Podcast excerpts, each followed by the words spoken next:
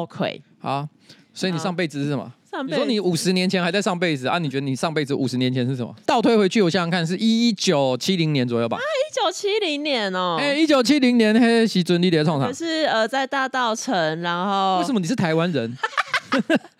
当台湾人不错，好 OK。大稻城，然后感觉是嫁给一个茶行的那个，是时间有点太久了，不可能。你以为七零年代的台湾是怎样？七零年代的台湾已经开始准备就是十大建设，然后经济要起飞了。哦，所以不是茶行的年代，茶行是多久以前的台湾呐、啊？我刚才还想讲说晚上会出去参加舞会，会办那种聚会的那种，所以那个那更久之前。七零年代那个时候就是台湾人的话，好爸妈。努力工作啦！啊，对，一九七零哦，哎，然后那个时候大家可能都有点穷，念书呢可能都还有点缺钱，可大家想办法借钱，让小孩去尽可能的念好的、吃好的，但是你们都还是会不学好，偷偷跑出去参加舞会，然后妈妈就会很伤心。大概是那个年代，那那个年代是一个你努力打拼还可以买房的年代，没错，就是那个年代，七零年代。所以你刚刚讲那个什么茶行，七零年代有茶行，可是我觉得你想象中的是茶经那个时候吧？啊，对对对对对对，更 久之前，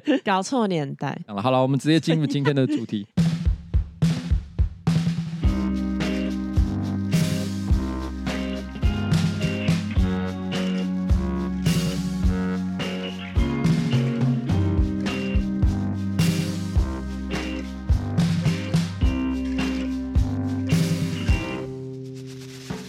哎，各位观众大家好，我是上班不要看的瓜吉。等一下，我刚卡词。我是上班不要看的瓜吉，在我前面是我可爱的小助理凯莉。今天是我们的新资料夹特别篇，风流韵事审查委员会的 Podcast 版。没错。哎，你要介绍一下，有有需要解释吗？等一下，我先打开档案，我都还没打开。我我跟你说我在选稿方面有做出一些跟你的直播不太一样的方向。哦，是吗？差在哪里？嗯，你的直播都很深情哎、欸，就很很认真。哪有？我都有很多搞笑的啊。没有，我觉得我无法很认真的去评论 到底有没有可能发生这些事情。来，我们现在稍微念一下什么是风流韵事审查委员会哈。在日剧《风流韵事审查委员会》当中有一句话，也许能做的夜晚哈是人生的宝物。这个是什么意思呢？你有没有遇过这种情况？你觉得在某一个晚上，或者是某一个时刻，嗯。你觉得空气中充满暧昧的气氛，你觉得好像可以发生点什么，但是因为种种原因，最后什么都没有发生。欸、我我想到一件一件事情，呃、我之前在伦敦，哎、欸，伦敦，居然是伦敦。对，在伦敦就是会跟各种人，就是你说各种人是指地底人和外星人？欸、不是，一个火星人。反正就是因为我在伦敦的时候，就是有用那个 Couch Surfing 的那个 app，然后因为上面就是会有一些交朋友，就比如说哦哪里有在办聚会，你可以去一起玩这样。因为我刚好就是呃在前一天我才跟一个呃当地人约去酒吧喝酒，然后我们就聊韩国明星，就聊了一整个晚上，然后我就觉得太有趣了，认识新朋友，所以我隔天呢又继续就是在那个 app 上面去认识别人，然后就认识。一个俄罗斯人，然后他就说：“哦，可以去他家。”然后他就有说他家很安全，因为他家有同时有其他的背包客住在那边，就是有一对母女也住在那边。然后他就说：“所以我去的话很安全。”然后我就去，结果你知道我去了之后，他居然想跟我玩 脱衣扑克。我！我真的发。那那个母女在吗？那个母女在啊。然后他想，他想玩脱衣扑克。对，然后那个同时那个母女在别的房间，然后他想跟我玩脱衣，他想在客厅跟我玩脱衣扑克啊，这样母女走出来不就会会看到？好好笑哦，很荒谬哎！然后我一开始以为他在开玩笑，然后有时候说哦好啊，就是玩扑克，然后就玩，然后他就是因为我就是只剩下一件衣服，就在脱只剩内衣，然后他就叫我要把那一件脱掉，然后我就跟他说哦，那我可能先回家。哎、欸，你说话不算话，你一开始就不要玩就算了，你玩了然后居然不认输，我毁了人家风流韵事。对啊，他觉得那是能做的夜晚。太可怕！而且我一逃走，我就立刻就命我朋友说：“干，我刚刚发生一件超可怕的事情，有人想跟我玩脱衣服，好荒唐啊！可是我觉得这一招很不浪漫哎。你说玩脱衣扑克吗？对啊，我觉得我如果想要对一个女生有兴趣，我要跟她一夜情或是干嘛的，嗯、我不会用脱衣扑克这一招。脱衣扑克超怪的，好不好？超。超荒谬！我毁了人家的能做的夜晚。他本来还还想着说，这感觉是一个 crazy Asian girl，对，结果没落荒而逃。哦，对，就大概是这样，大概是这样。就这个故事里面那个男生可能会觉得这是一个可以做的业务。Yes，就是说，其实我觉得，因为很多人常常都会有这种遗憾的感觉，没错。在人生当中有一个时刻，好像可以发生点什么，但是却没发生，没错。但是你也不是很确定，那你就把你的这个故事呢投稿到我们这边来，然后我们会来讨论到底你的这个故事里面。是不是真的曾经有可能？好了，如果有听众听到这边觉得想要投稿风流韵事，可是还没有投稿的话，可以到那个瓜吉的脸书粉专寻找那个投稿的表单，因为呃之后就是瓜吉的直播还会再做至少一集的风流韵事审查委员会。嗯，但是如果你没有风流韵事可以投稿，可是你也想要有风流韵事的话怎么办？想要风流要先有风格，想要风格就要先从生活风格选物品牌 Plan Me 开始。哇哦，Plan Me 的双十一活动开跑喽！风格指标零零一是什么？PM 旅行小包，你有买过这东西吗？我有哎、欸，哎、欸，我也有哎、欸。你知道我厂商这次有送我一个深蓝色的，嗯，但是我除了这之外，我本来就有三个。你是不是有一个米？我有一个米色的，嗯、一个黑色的，还有一个绿色的。嗯、我考虑的就是搭配性，因为黑色嘛，米白色正好都两个是最好搭的。然后呢，绿色就是比较跳的一个颜色，对，然后搭配一些比较颜色鲜艳的衣服，没错。我就直接买了三个。为什么我会买？很多人都说这个牌子的包包很容易撞包，因为为什么？因为它卖太好，嗯、卖太好是有原因的，嗯，因为很好用。它的卖太好是指它目前销售已经破十五万个小包，而且它曾经在 Seven Eleven 的通路创下十五分钟卖六千克的记录。哎、欸，很扯哎、欸。可是我说真的，因为我不是很在意撞包啦，因为对我来讲它是功能性的问题。没错，第一个它出的颜色非常多，所以即便是包款一样，但是只要搭配不同，其实质感就不一样嘛。而且因为它哈一开始设计叫旅行小包，所以它会设计很多小袋子，是专门拿来放什么手机啊、护照啊，它的大小刚刚好都是设计是有逻辑的。一个包包就可以容纳所有的物品，连那个小号的电子阅读器是都可以放进去的哦。你那一个放一下阅读器？你要不要我塞给你看？谢谢，实际演练。哎，真的可以哎！那它真的是超实用小包。我跟你讲，这一台呢是 K 牌的电子阅读器，嗯，直接这样刚好它的这个后面的这个口袋，嗯，棒塞进去，哇，那超方便的，超完美。我觉得就是带一个小阅读器出去，然后喝杯咖啡，刚刚好哦。因为这个 PM 小包哈，除了轻巧之外，还有防泼水、耐操的这个特性，嗯，所以你外出的时候哈，如果只是遇到毛毛细雨的话，不用太担心里面的东西会淋湿。那当然的啦，倾盆大雨哈，这个 那就不要。出门不要出门，还是要撑个伞了，好不好？蛮推荐给大家的，而且现在双十一又有折扣优惠，你可以一次买一个你最喜欢的，先用用看。但如果你觉得买一个不够的话，我跟你讲，他现在买三送一，四个包这样叠加起来，你什么搭配的场合都不用担心了啦。没错，买三送一，再打多少折？输入折扣码 N E W F D 再折一百块，然后还有折扣吧？还有你买三个就直接七九折给你，对，它等于是折上再加折，没看过这么优惠的啦。对，超级好用，而且它其实这次哈，它还有另外一个要广告的东西，它的风格指标一六一六百搭神裤。哎，你知道什么是百搭神裤吗？怎么搭都好搭。我现在腿上穿的就是百搭神裤。它出非常多不同的颜色，像我现在穿的这个哈，我觉得算软硬适中，它有一点点磅数，嗯，不太需要再去帮它整烫什么之类的，洗完直接再套上去就可以穿，就材质蛮挺，哎，材质蛮挺的。老实讲，我现在哈最近常常在抱怨说我有点变胖，嗯，可是是我穿起来，哎，你觉得有显胖吗？哎，我我真的必须要说，刚刚就是呃，老板去换完出来之后，我真的觉得他看起来腿很长，我腿本来就很长，它只是呈现出我应该要有的本色，但看起来很细。对，很细，呃，因为它是上宽下窄的那一种类型，可是又不至于到那种什么锁口裤，台客在穿的那一种，不至于。你可以把它上半身呢搭一些休闲的上衣，周末、假日可以出来穿。平常日上面搭一个衬衫的话，哎，感觉好像也是上班族非常合理的搭配。它是跟台湾的科技大厂一起合作开发面料，吸湿排汗，所以体感上你只要穿上去哈，直接会降个两度。一年三百六十五天，通通都可以穿。讲这么多废话哈，我觉得不如你直接到 Play Me 的店面。哦，试穿一下，嗯，你就会发现，哎，真的是感觉不太一样，哎。而且呢，这个百搭神裤呢，目前销售也是突破了五万件，原价二二八零，它现在也是优惠价，直接九百八十八块。你再输入优惠码 N E W F D，可以再抵一百元，也太便宜了吧？这种折扣呢，只有 Plan Me 的一一一一活动才有，一年一度最划算的就是这一档小包呢，跟裤子呢，记得要分开结账才可以享有最高的优惠。哎，这个谢谢我们的干爹 Plan Me。me. 好，那接下来进入到我们这一次的主题——风流运势审查委员会。耶！然后因为这一次我看了一下投稿，然后有一些投稿是真的很不错，可是呢，也有一些有一点诡异的投稿，像比如说有一个这个投稿的人叫 K D，他邂逅的对象是前同事，他的风流运势的内容陪他喝了一个月的酒。因为投稿的时候不是会问说，哦，你觉得是什么关键让你觉得应该会发生一些事情？这个人关键写说已经开房间了，只差没有读进去，关键就是时间到了，没有钱加了，挂号当时还是预支薪水去开房间，这到底是什么？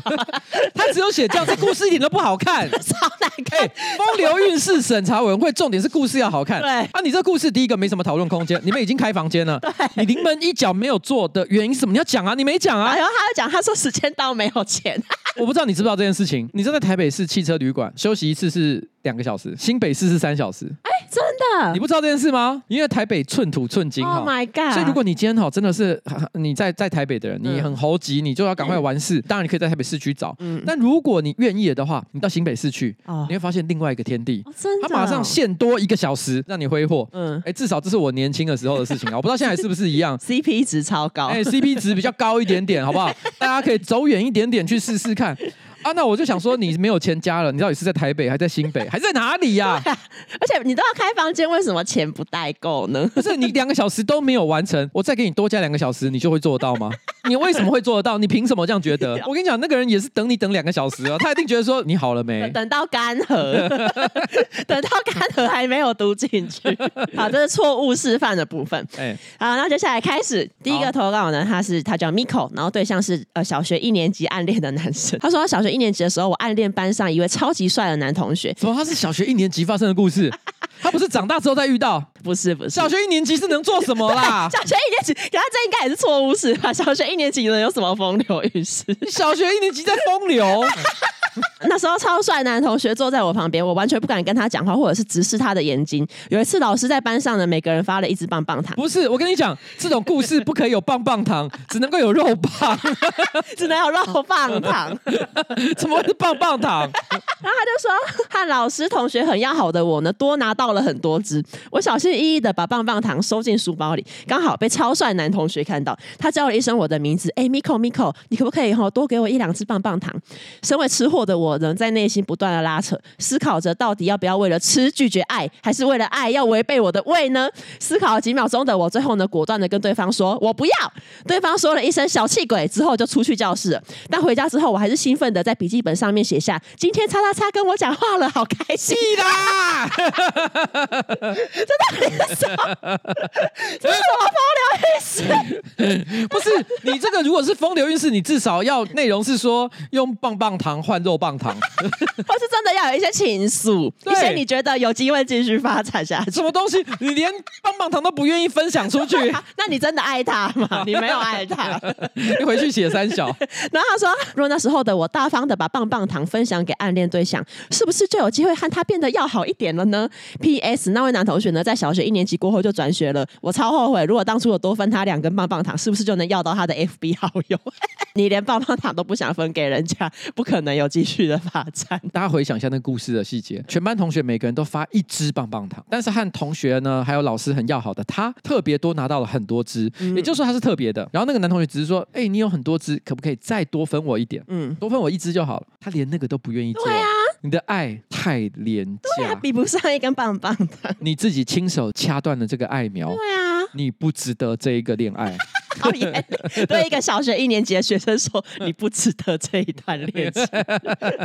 下一个故事呢，这个投稿的人叫做班长有什么了不起？我小学也当过班长啊。然后他的邂逅对象是 Scout 配对到的性感大姐姐。Scout 是一个一个交友软体，是现在流行的，好像现在还好，可是他几年前蛮流行，因为这个投稿者也有在内文讲到说，就当年不是有那个土耳其男什么百人斩五五百个女生，土耳其火枪兵，对，土耳其火枪兵，他就是用 Scout 这个。App 啊，哦，约约到五百个人，好。台湾女生。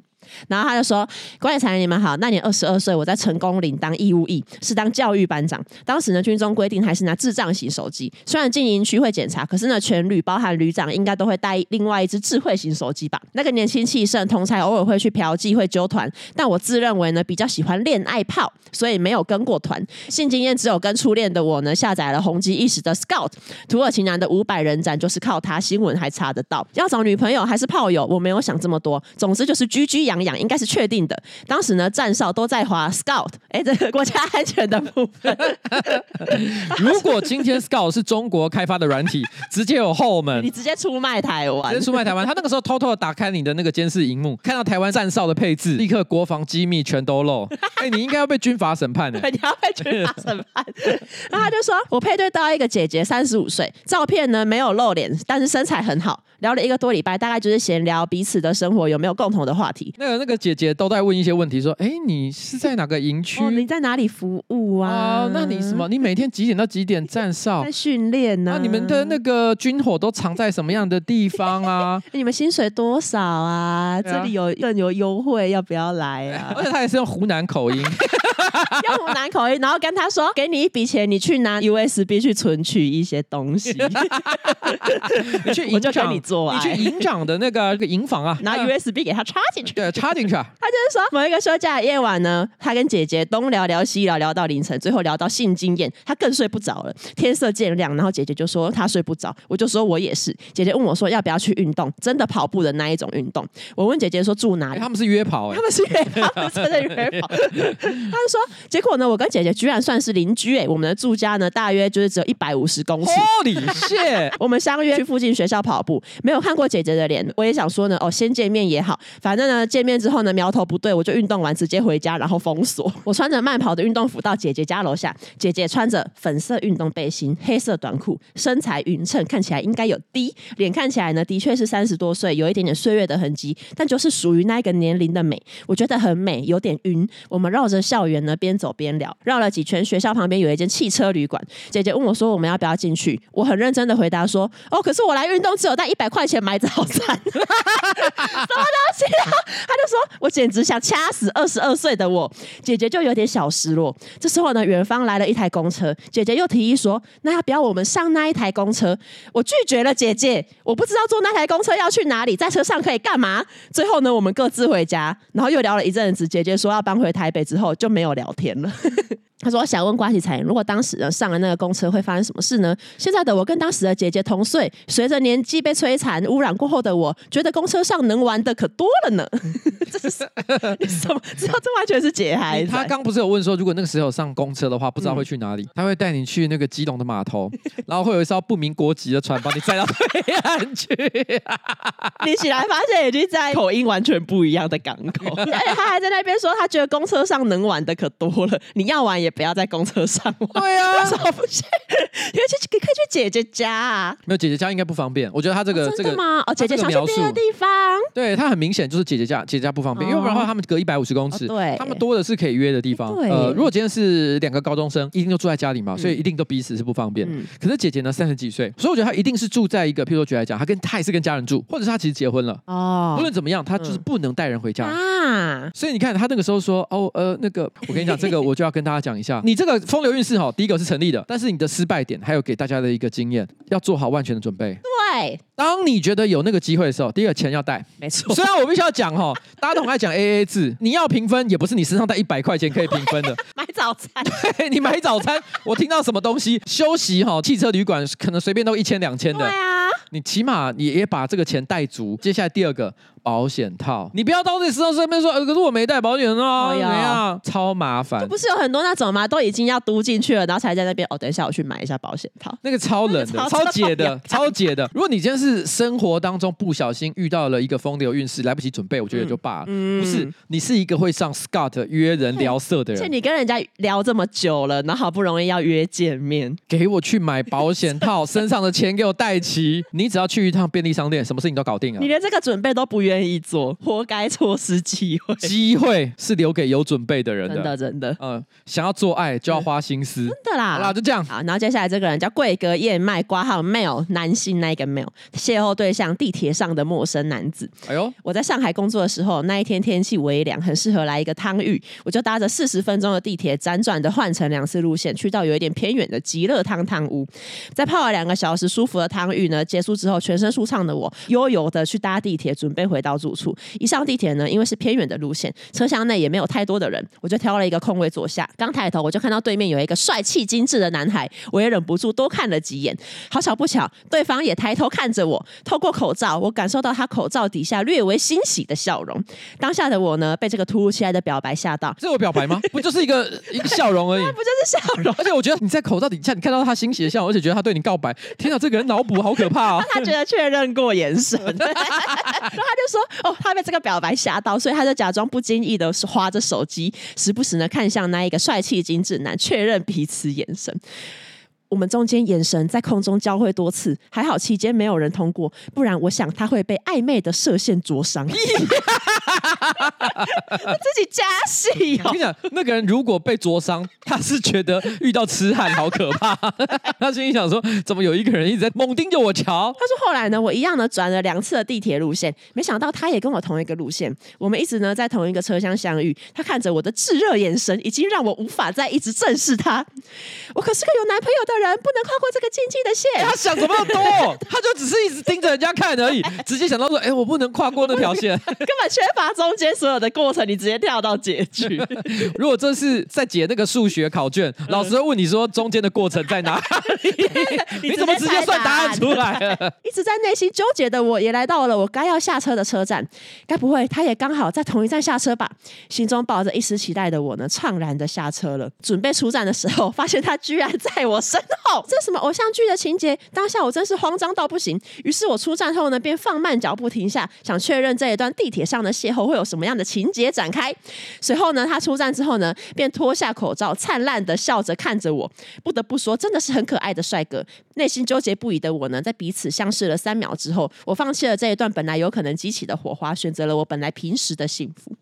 其实有一点悬，因为看到最后面这一段，我觉得有一点点什么的感觉，有一些发展。因为你今天在路上遇到一个陌生人，他会在最后脱下口罩跟你相视微笑。嗯，你觉得有这种机会吗？你有遇过这种事吗？没，谁会这样？而且还不是因为说，比如说他说哦，我知道你是瓜吉，我想跟你拍照。嗯、撇除这种状况，嗯、你他妈就是陌生人，我想跟你。我觉得这个东西铁定是真的有一些情感交流了。对啊，我前面在那边污蔑他说你都会在脑补，就后来发现不是。哎，我怎么觉得好像是我错了？这有点道理。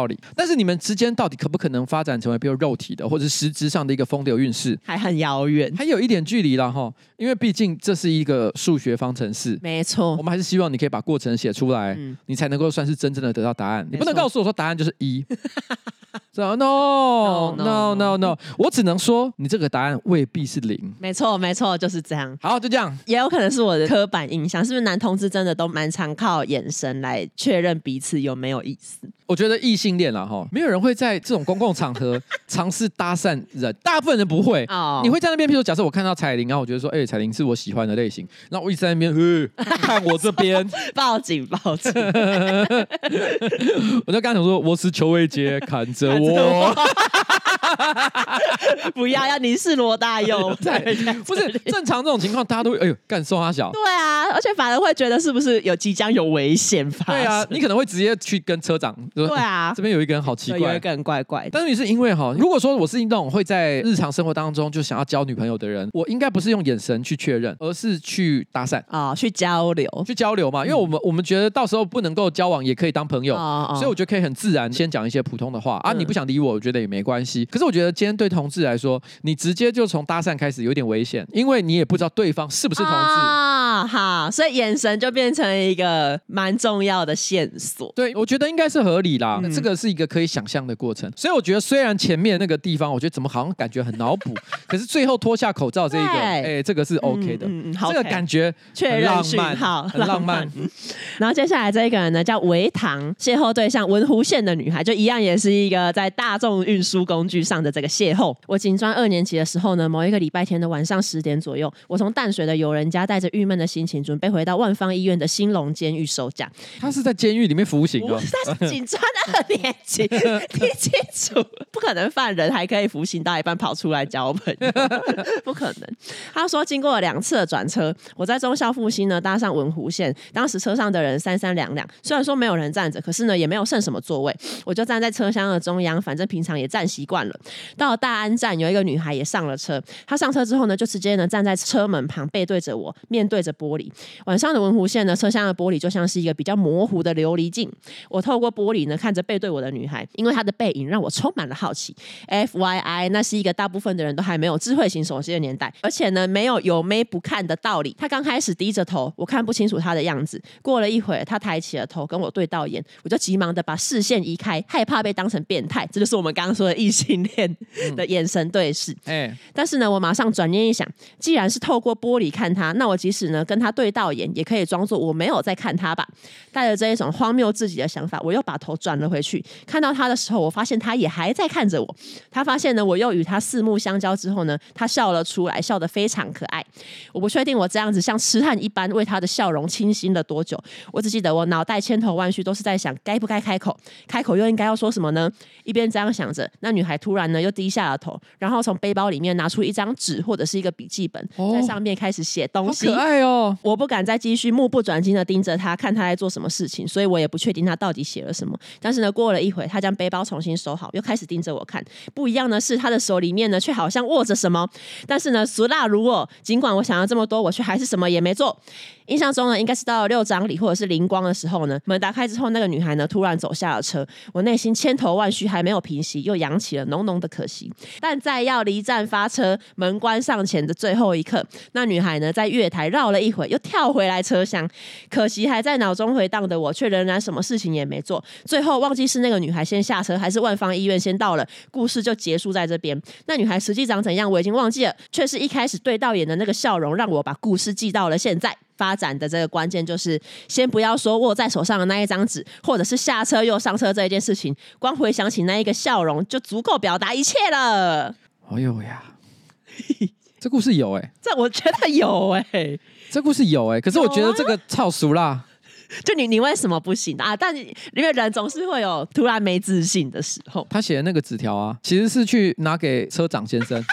就说机车有一个男的一直在盯着我看，有点害怕。他本来下车是想逃，可是他后来觉得要收证，所以回到车厢。因为你在万方医院下车的时候，嗯、他发现你其实往兴隆监狱的方向走去。他发现原来你是警察，哦、他心里想说：哇，完了完了完了，官官相护，这下子有搞头吗？玩，黑暗势力。对，如果我这时候去告发他，他的同事一定都会帮他、哦，然后警察一定会偷查他的资料，然后来冲他。对，所以他整个吓到一个不行。他可能现在还在看心理医生，这是其中一个可能。好了，没有啦哦。我觉得这件事情听起来是这样。我觉得如果你的描述一切为真的话，嗯、以我三十岁以前的个性，我刚才也是不敢做什么。但三十岁之后的个性，因为我变得比较主动一点，我铁定开头讲话了。我根本不会等到他什么下车再上车。说老实话，那个他在写东西啊，还是干嘛的，有点微妙。嗯，你不一定他在做什么。但是你是前面，我觉得可以，就是因为四目交接，然后对方也笑出来。对，天哪，这故事好纯哦。但是我觉得人生当中有一些这种小确幸哦。对啊，小邂逅，哎，是很快乐的。他已经是你人生的宝物。嗯，这真的很棒哦，很棒。好，然后接下来呢，这个投稿人叫 Amelia，邂逅对象是有达以上恋人未满的男子。他说，年近三十的老妹，我距离上一段长跑五年的恋情已经过了一年多，自由的日子很开心，但也有些许的寂寞。在内湖的科技公司上班，身旁呢大多是宅男或是已婚男子，要认识新对象呢也很不容易。K 姐是肉食女，是我好友同事，年纪稍长我几岁，但情史很丰富。K 姐开玩笑跟我说：“哎，到了我们这个年纪，好男人都有对象了啦，要找好对象吼，要用抢的。”知道我有一点寂寞，想要交男友的 K 姐，有一天跟我说：“哎、欸，明晚我介绍一个好男人给你。”第二天下班之后，我到了餐酒馆，有一个长相顺眼、高壮的男子坐在座位。K 姐说呢，大雄是她的大学好友，单身很久了，人很好，很有才华。虽然呢，大雄话不算多，可是还算幽默大方。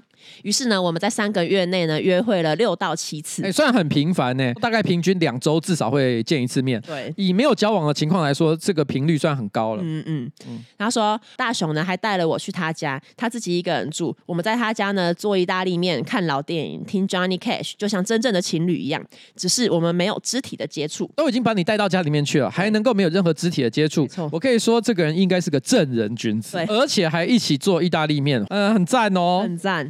然后他说，K 姐呢常常会问我们的进度，他很惊讶我们居然没有任何肢体接触。说真的，以我对男生的了解，我也很惊讶。有一天 K 姐说：“哎，大雄太害羞了啦，女人不醉，男人没机会，你要喝醉给他机会啦。” 我也不知道是哪一根筋不对劲，想说呢，K 姐跟他是这么多年的好友，应该是很了解大雄，我就答应了这个计划。所以呢，周末呢，我们约了几个姐妹去唱歌喝酒，不到两个小时，我已经感觉醉了无力，可是我的意识是清醒的。K 姐就打电话给大雄，跟他说呢，要他来接喝醉的我。大雄也很快就到了，搀扶我到停车场，我还吐了一次。Oh no！喝醉可以，可是不要吐，吐就造成一点损害。如果我今天是正人君子系的那种人，你会亲他的吐是不是？不是，你你都已经吐了，嗯、我知道你现在身体不舒服，我怎么可能会起色心？哦，对，哎，哎，你有没有喝到吐过？我没有，哎，啊，你没有，嗯，那有喝到不舒服过吗？也没有，哎。你明明有喝到眼睛瞎掉过，他说超过，而且那个已经超越不舒服的程度。你有没有说我眼睛看不见？我眼睛看不见。他有这个可能老观众才知道。以前有一次我们一起去吃饭，然后他喝了酒之后，对尾牙的时候，他突然就说：“我现在眼睛一片黑，我看不见。”哎，这是死掉的人才会讲的话。真的看不到，但大概过一两分钟他会自己恢复。我们后来还直接叫这个救护车来，我傻眼，这是什么？但好，你想想看，假设今天有人就是喝酒喝到不舒服了，在那边吐了，哎、啊，那很不舒服的情况，你怎么可能还会想要去哦跟他做更进一步的肢体？会做这件事情的人，基本上是禽兽。所以你觉得这个判断标准还有待观察？对，喝醉可以，嗯、但是喝到吐哦，就会让对方却步。对，然后他说呢，我还吐了一次，大雄也很温柔的照顾我，带我到他家，躺上他的床之后呢，他就去客厅睡了。早上，大雄走进房间，笑着说：“整个房间都是你的酒气。”我也只能尴尬的笑一笑。大雄呢，拿给我盥洗用品。我洗澡之后呢，在他家像往常一样一起做意大利面，一起听音乐，一起出门买东西。直到下午，大雄说他想要午睡一下。我心想，可能他昨晚睡沙发没有睡好吧。我就若无其事的说：“哦，那我也躺一下好了。”我就一起进了房间，一起呢躺在他的双人床上。我心想说：“难道要发生什么事了吗？”心中呐喊着，就这样过了五分钟，我偷偷瞄他一下，可是呢，大雄背对着我，不知道他真的是睡了吗？我假装侧身，拿起我在床边的手机，我赖 K 姐说：“哎、欸，我跟他躺在床上。”K 姐回说：“做了。”我说：“没有，只是在午睡。”K 姐说：“你碰他看看。”我就说：“哦，我不敢。” K 姐说啊，不然哈，你喘气吧。男生觉得女生 喘气很性感。不是 K 姐真的是肉食女吗？她的建议都好怪哦。什么叫做队友吧？是不是说什么啊？男生都觉得女生喘气，不是你什么都没做的时候，女生就在喘气，只会叫救护车。听了 K 姐建议的我，就放下手机，试着喘气。所以 A 片里面的女生吃了春药之后那种喘气，呼哈，不是，你这是在练功夫，他应该是这样。啊，他的哈是这个吐气的声音，不是，可是问题是谁？谁会在没有做任何事的时候在那边？他说就这样喘了五分钟，喘了五分钟。如果你喘了十秒，他都没反应，我就做不下去了呢。你怎么会五分钟？对啊，他说我喘了五分钟，大熊完全没有动静，我放弃了。可是睡他旁边，我也紧张到睡不着，就这样躺了一个小时。最后呢，大熊终于醒来，我也假装醒来。他走到厨房冲咖啡，我们一起在尴尬的氛围中喝了咖啡。我就说哦，差不多要回去喽。大熊呢就走路送我去捷运站，一路上我们没有多说话，直到道别。后来的我们偶尔还是会随便聊聊近况，可是呢，再也没有人提出见面的想法了。我也遇到我现在的老公，所以呢，就更没有联络的理由了，从此断了联络。有时候我在想说，是不是我太急，他太慢熟了，还是呢，原本他就是偏好柏拉图式的爱情呢？这些想法呢，就在尘封多年后，因为风流韵事审查委员会的征稿，又让我想起了这一段奇妙的关系。然后他说，为什么他觉得有机会？关键是。大雄一直对我很好，也很喜欢在上班的时候跟我聊天。他也不排斥我们长时间的相处。理论上，我们应该是有机会像一般情侣一样做爱吧？我认为你们是有机会可以进入交往状态，但是能不能做爱是另外一个问题。因为有一些男生啊，他会基于一些特定的理由，没有办法轻易的跟女生做爱。哦、譬如说，他没有鸡鸡。哦，你说他这边呼哈呼哈，大雄不知道他有没有硬，因为他没有鸡鸡。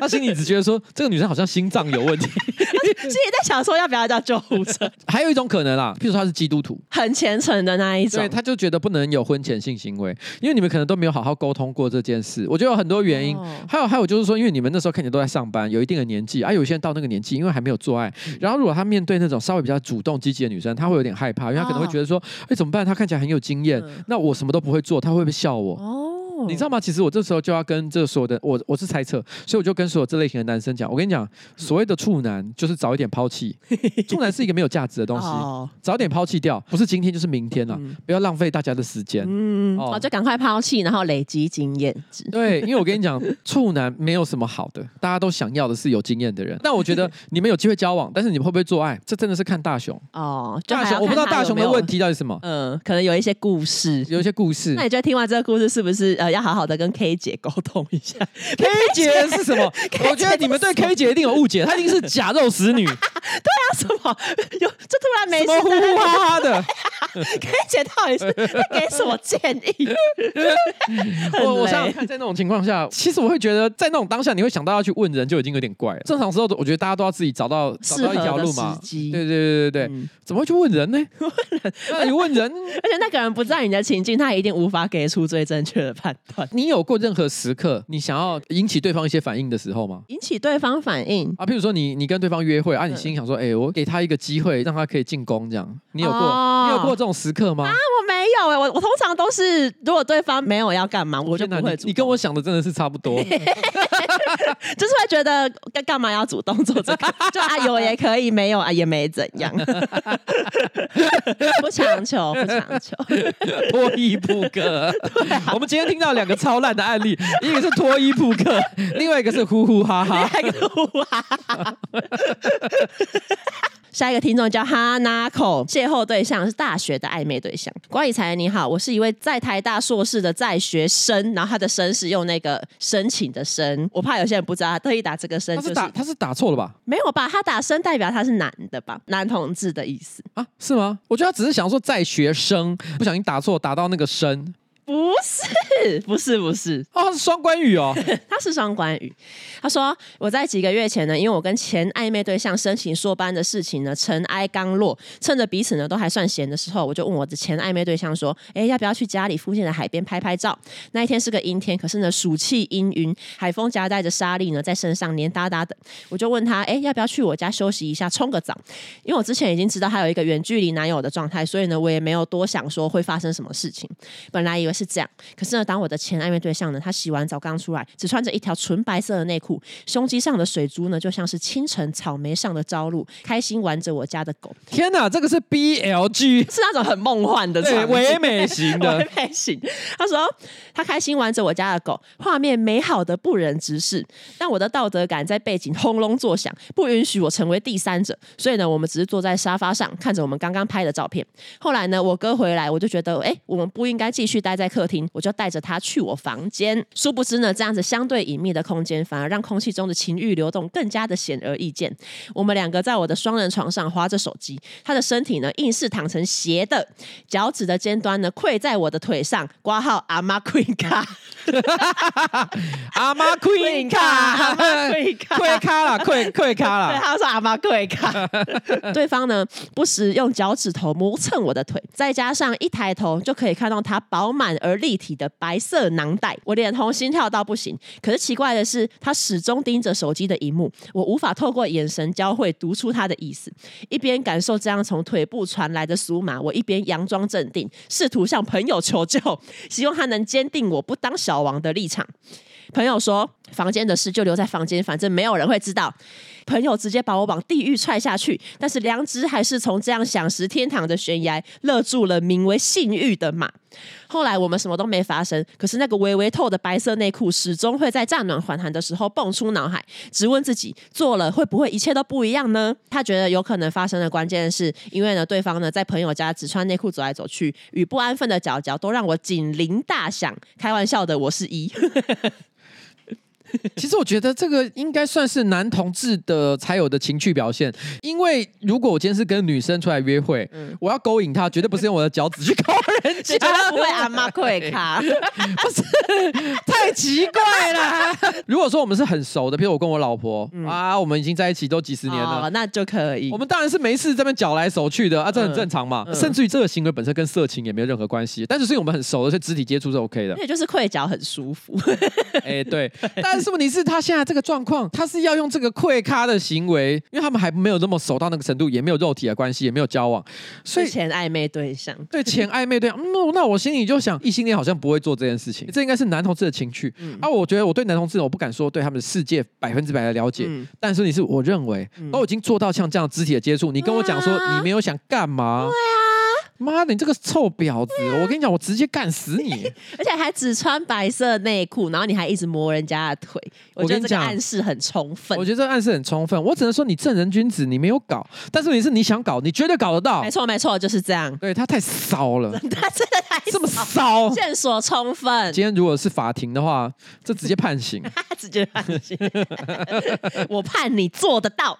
对。然后接下来呢，这一个投稿的人叫小何，邂逅对象是会一一起喝酒的同事，我的故事真的很离奇、很精彩。至今为止，朋友都说这是一个会带进棺材的谜。希望呢，瓜吉可以帮我解惑。我是女生，我和小杨呢是在同一间学校的同事，因为我们学校年龄层都偏高，我们因为年纪相仿，所以也特别聊得来。中午呢，我会到他的办公室跟他一起吃饭。那时候呢，为了省钱，我都很贤惠自己做便当。我也会跟小杨分享我的午餐。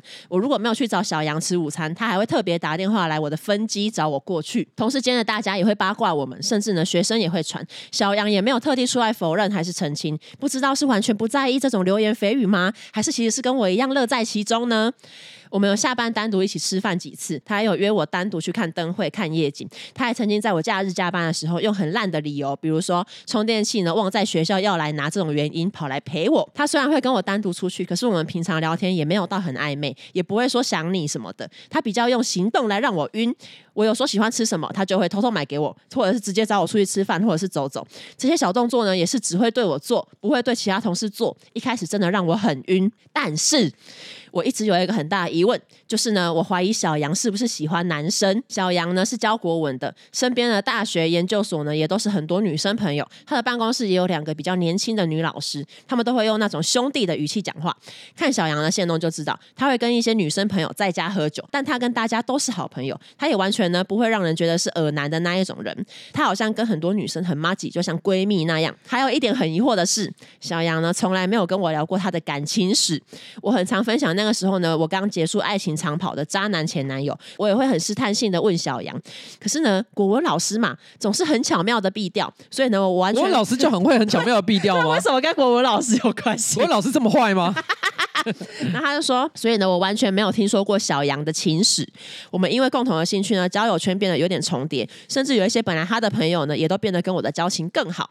我也试探性的问他朋友他的感情史，可是没有，没有人听过。大学硕班的妈吉也都没有听过。我一开始本来很晕他，但后来一直觉得他是不是 gay，就比较解晕一点点。但还是会聊天互动，因为我们两个呢都蛮爱喝酒的，所以呢我也常会邀请他到我的租屋处来喝酒。喝完酒之后呢，就会睡在我家。前一两次呢是睡地板，后来我有在怀疑他会不会是 gay 之后，我就问他要不要睡床上，反正我觉得也不会怎么样。但是有一次呢，我忘记为什么我心情不好，可能又是因为渣男前男友吧，我就在我自己家喝到吐，然后就断片了，是真的断片，因为我隔天起来的记忆只有两幕，一幕呢就是我昨天暴吐在餐盒里面，另一幕是我跟小杨昨天晚上好像有在床上拉鸡，但是亲一亲呢，小杨呢就把我推开，说他要去上厕所。虾米啊！如果这个记忆为真的话，小杨真的很怪，很怪，真的只有这两个记忆，其他我都不记得，我也不记得我怎么上床睡着的。为什么说好像有拉鸡呢？因为我虽然说有这个记忆，但不知道是不是做梦。隔天起来，小杨睡在我旁边，但给我的感觉是什么事情都没有发生，我们就像什么事情都没有发生过一样。样，所以呢，我真的不知道我到底是在做梦还是是真的。可是我又觉得记忆很深刻，因为我好像还有在亲的时候，他裤子里面呢硬硬的这个记忆，这是我人生第一次喝到断片就留下这么让人疑惑的事情。我深信那一天一定有发生这一件事情。他有两个很关键的东西，哎，一个是亲亲，一个是裤子硬硬。对，他喝醉断片，可是他又确信一定有发生这两件事情。OK OK。之后我们的互动呢，一如往常。我曾经有试探性的跟小杨说，我那一天整个断片呢，什么都不记得。我就问小杨说，哎，那一天我暴吐之后发生什么事情？小杨也没有多说什么，就这样过去了。而我们的缘分呢，也随着他到其他的国家工作，就这样画下了一个问号的句点。至今还是不知道我们之间是什么关系。虽然有很多互动，可是呢，他都没有表示什么，也没有丢球给我，也没有说我们的关系是如何。然后他说，关键是我虽然怀疑小杨是 gay，但我觉得因为他平常就对大家都很好，男同事、女同事朋友呢一视同仁。他会跟女生出去，但都是一大群，而跟我永远都是单独的。我们俩两个不会有别人，包括看夜景啊、吃饭啊、喝酒，都是只有我们两个人。他那时候呢，因为家里装修，自己搬出来住一阵子的时候呢，他也邀请我去参观他的小窝。我们呢也有在他的短暂租屋处喝过酒。但我真的很不解，那一天如果真的有垃圾那一段，在我们有一点暧昧的情况下，小杨为什么要推开我？他是真的只把我当闺蜜吗？他真的是因为喜欢男生，所以觉得跟女生亲吻很恶心吗？提供一个我朋友的解释。我朋友说，小杨可能觉得我那天暴吐，嘴巴很臭臭，所以把我推开。我觉得这个解释目前最能说服我。我好想知道他那天为什么要推开我？难道小杨真的喜欢男生吗？希望瓜吉彩铃可以帮我解惑。我是真的很喜欢呱呱跟彩铃，是新资料夹超忠实听众。我每天上下班开车通勤一个小时，就是随机播放新资料夹来听，才能缓解我通勤的苦闷。我觉得这有一万个解释，因为老实说，你今天说他是 gay，可是有没有任何我觉得更直接一点的证据？哦、对啊，对不对？所以其实我觉得这太难说了。嗯，他譬如说有没有可能啊，就没那么喜欢你？可是我说啊，因为一般的男生就算没那么喜欢你，可是进展到这个地步，多少也会你知道上下其手一下，会试出更明确信号。对对对对，但是你是我觉得他完全没有做，也可能是比较道德感很很高，或者说他有独特的自卑感，然后他不敢越雷池一步。有些男生真的会因为自卑感的关系，导致他什么事情都不敢做。那当然也不排除一个情况，因为你只有两个回忆，一个东西叫做你呕吐在便当盒里面，另外一个就跟他垃圾。那这中间到底隔多久的时间呢？有没有可能小杨就是便当盒本人？小杨吃了你的呕吐物，那难怪要把你推开。他推开不是说我要去一下洗手间？为什么他要去洗手间？因为小杨也想吐，因为呕吐有连锁反应。你这件事情造成小杨很长一段时间的 PTSD，导致小杨要去别的国家工作。小杨吓到，他觉得台湾女生非常的恐怖。但实物上来说啦，我真的不知道发生了什么事情。我只能说，这个作为风流韵事呢，阿斗西波。至于什么鸡，因为你又说你喝的醉，鸡鸡硬硬的。我只能说你，你你这个记忆呢，有相当的可能是不可靠的，我没有办法作为一个判断的根据。反正听起来小杨也不是一个值得继续你花心神的人啦，所以直接人生翻到下一页就好，把小杨给忘了吧。好，小杨也忘了你。小杨是想忘记他，但忘不了。但是呢，好，如果你还是想要对小杨有一点希望的话，我人生中有遇过我的三个朋友，他们都交过女朋友，可是后最终也都是跟男生在一起，所以他的性向可能也是流动的。他可能也还在一个。呃，怎么讲呢？摸索阶段，摸索阶段，嗯、所以在那个当下，他可能不想伤害任何人，因为摸索阶段，他就我最后发现，哎，其实我并不喜欢你，哦、他其实也觉得对你不起了，没错没错。那他现在之所以出国念书，嗯，就是诚恳的面对他自己，哎，没错没错。他现在在国外呢，就是尽情的，哎，我真的有认识一个男生朋友，他就是大学有交女朋友，可是他之后就是出国工作之后，就整个大解放，然后每每天就是跟各种男性极乐天堂，就也是有这种。下一个故事的投稿者叫做红魔马格努斯，应该也是今天的最后一则了嘛？没错。对不对？然后他的邂逅对象叫 A，内容是：呱吉你好，这个故事发生已经有一段时间了，可是呢，内容呢相当诡异而且奇妙。这个故事发生在二零一九年，当时的我呢跟交往了七年的女友分手，分手原因呢就是因为长时间远距离，因为我在台北，然后他在高雄。分手之后呢，我公司也出了一些经营上的问题，最终我就离职了。鬼使神差的我呢，离职后跑回了高雄，会选择回到高雄，不是因为我是本本地人，而是因为呢我在高雄念大学，所以我也有很多朋友是高雄人。在我回高雄大概三个月之后呢，A 私讯了我，A 是我大学时期交往的对象，我们两个都很喜欢动漫，所以呢自然而然就在一起。但这个 A 不是他的前女友，对，这不是他前女友。欸、不过交往的时间不长，大概一年而已。分手原因呢是因为我们两个人的爱情观不太一样。当时的我呢年轻气盛，想要的是那一种逆来逆去的爱情，可是 A 呢是倾向那种平常聊天谈心，真的有需求才特别约出去的类型。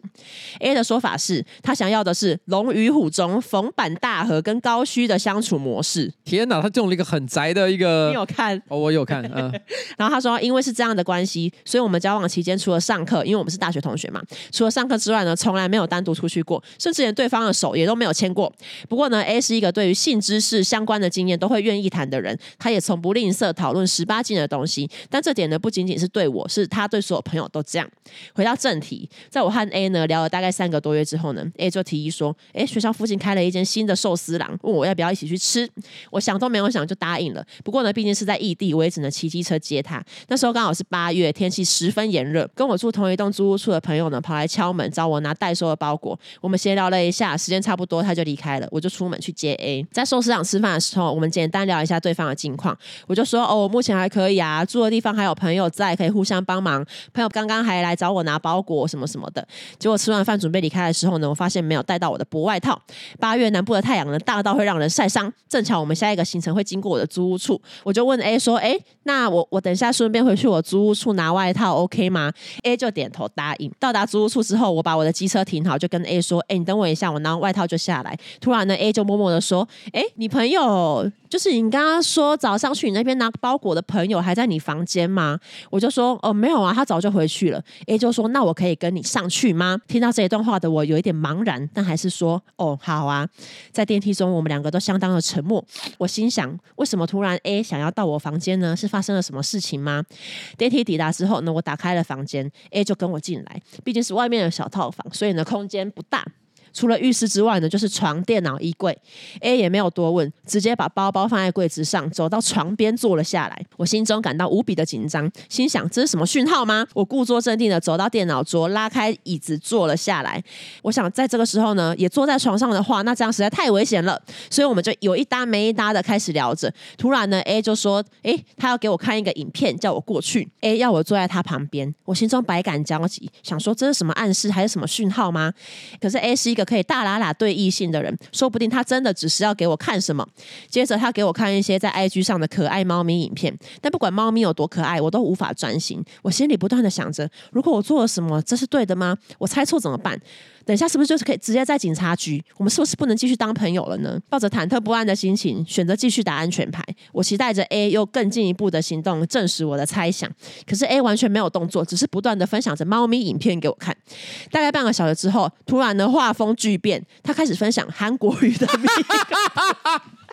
本来分享这个猫咪的这个可爱影片，对，还有点温馨的感觉，还有一点温馨。然后接下来再分享一些色色，这个东西就呃顺理成章，慢慢越来越过去。对，对，对，不是韩国瑜的迷音。他说他开始分享韩国瑜的迷音梗图，在持续了半个小时的棋子跟塞子跟可怜呐之后，A 站起身说：“时间差不多了，我们去下一个行程吧。”那天就在这样子奇妙的氛围下结束了，而我得到的就只有 A 用传送交换从。宝可梦盾板中传给我的彩虹小火马，他觉得有可能发生的关键是因为，A 以前从来不会主动说要要到我的住处，甚至呢以前呢在学校工作室的时候，A 也不会刻意呢要求我要坐在他旁边，但这一次呢，A 呢不仅要求说要来我房间，还要我坐在床上，坐在他旁边，我实在搞不懂到底有没有机会，我很需要这个答案，拜托瓜吉给我解答。彩铃，你觉得嘞？我觉得就是没有哎、欸，证据太薄弱了，证据太薄弱，就你想的很多，可是他到底做？做什么？其实没有啊，啊。嗯，你唯一的事情就是说他去你的房间啊，可能大家都只是想说找个地方轻松坐一下，嗯、不要花钱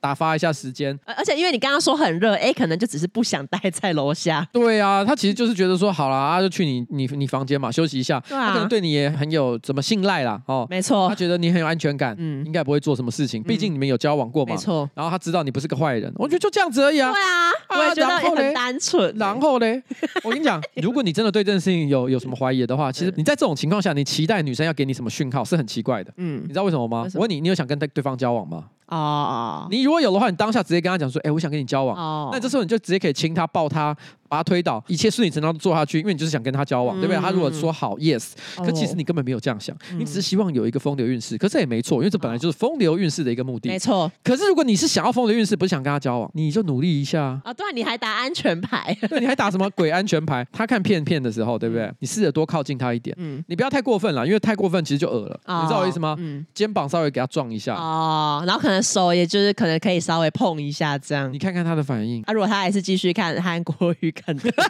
那就真的没戏。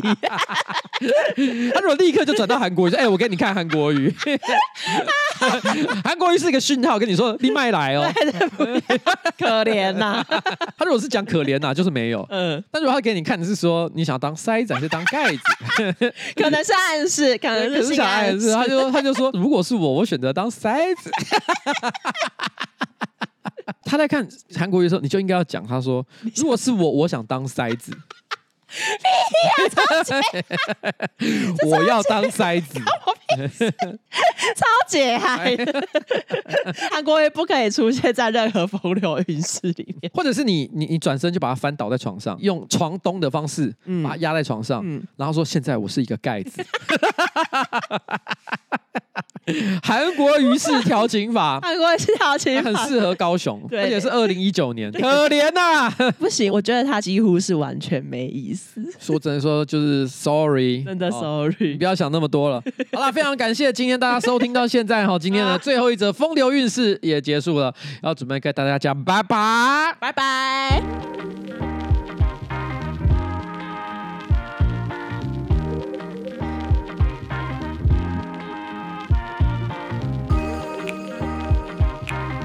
我跟你讲哈，你如果想要风流的话，要该怎么样？要先有风格。不恋爱就购物，Play Me 双十一活动开跑，十一月十三号之前哈，Play Me 全馆满两件八八折，满三件七九折。体验旅行小包买三送一，输入折扣码 New New F D New F D N E W F D 哈，加码在底一百块钱。然后呢，原价二二八零的一六一六百搭神裤优惠价九八八，输入折扣码 N E W F D 呢，再抵一百块钱，一年一度最划算就是这一档啦。小包跟裤子哦，记得要分开结账才能享有。最高的优惠哦！耶耶！感谢我们的干爹 Me。那如果呢，有听众呢听完这一集还想分享更多风流韵事的话，欢迎呢去瓜吉的脸书粉专寻找投稿的网址。好啦，谢谢大家啦，就这样，拜拜，拜拜。